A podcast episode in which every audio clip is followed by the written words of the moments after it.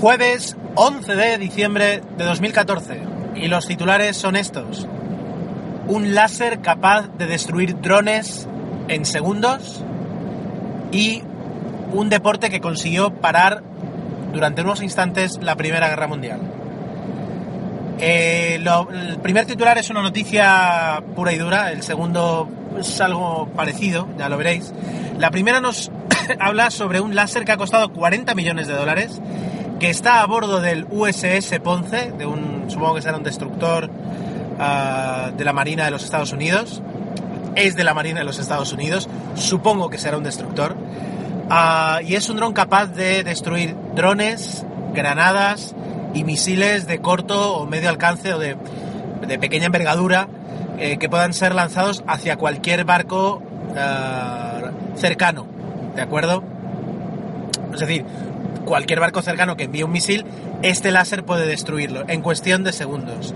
Se ha presentado hace unos días ah, y el, bueno, el vicealmirante que lo presentó, que en la noticia que he tuiteado está el nombre, no lo recuerdo, decía, dice, esto no, ya no lo estamos probando, esto no es algo, digamos, experimental, dice, ya está, lo, lo estamos usando cada día. Aclaran que todavía el barco no, no, ha, no- no ha sufrido ningún ataque, pero que sí se está probando ya ah, en condiciones reales y, forma parte del arsenal de ese barco para poder defenderse. Comentan también que ahora mismo es muy fácil adquirir ah, o hacer, supongo, misiles de escasa potencia, es decir, no Tomahawks de estos así de, de 500 kilómetros de autonomía, sino no- misiles capaces de ser lanzados desde la costa con, con una, con un alcance suficiente como para mantener a los barcos alejados, al mantener a los barcos a, a una cierta distancia mayor de lo que se hacía antes. Y que este láser les, les devuelve esa capacidad de repeler unos ataques que hasta ahora pues se veían bastante indefensos. Lo más interesante de la noticia es que eh, este láser, que ya, ya está en uso, tiene una potencia de 30 kilovatios.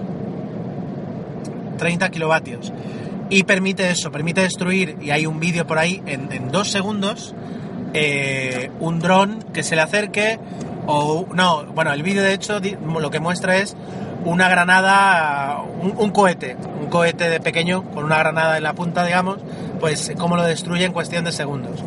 Pero lo que dicen es que la tecnología que han desarrollado y que ha costado 40 millones eh, permitirá... 40 millones me parece muy barato, voy a comprobar en un momento si son 40 o 40 mil. No, 40 millones, 40 millones, oye, pues no está tan mal.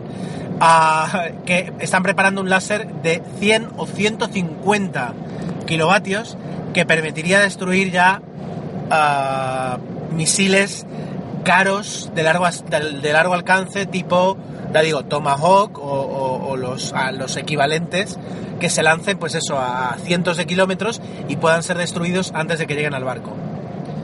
Interesante. Otro apunte que hacían era que es la primera vez que se utiliza eh, un láser contra algo. Es decir, que a mí me cuesta creerlo, la verdad, pero bueno, que un arma de energía es utilizada contra otro elemento, ya no contra el cielo, es decir, que ya se utiliza, que se destroza algo así. Esa es la noticia. La segunda noticia en cuestión. eh, hoy se cumplen 100 años eh, de un hecho que de hecho ha aparecido en, algunas películas, y en algunas novelas y documentales de la Primera Guerra Mundial. Am, en una localidad belga que se llama Ploegstert, aproximadamente, ah, hace 100 años justos, en pleno invierno y, con una nevada encima y con un barro helado, entre las trincheras de ingleses y alemanes, pues a- de repente un inglés apareció por la trinchera y sacó un balón de fútbol. Y se puso a, bueno, balón de fútbol o, o mínimamente algo, una pelota de caucho, cualquier cosa parecida eh, que pudiera haber en esas, en esas trincheras. Y eh, salió un inglés ahí con el, con el balón, se puso a jugar, los alemanes le vieron y decidieron también salir. He dicho que fue hace un año y no es exactamente cierto. Eh, fue en Navidad, en Navidad. Pues el día de Navidad, el 25 de diciembre. Casi 100 años.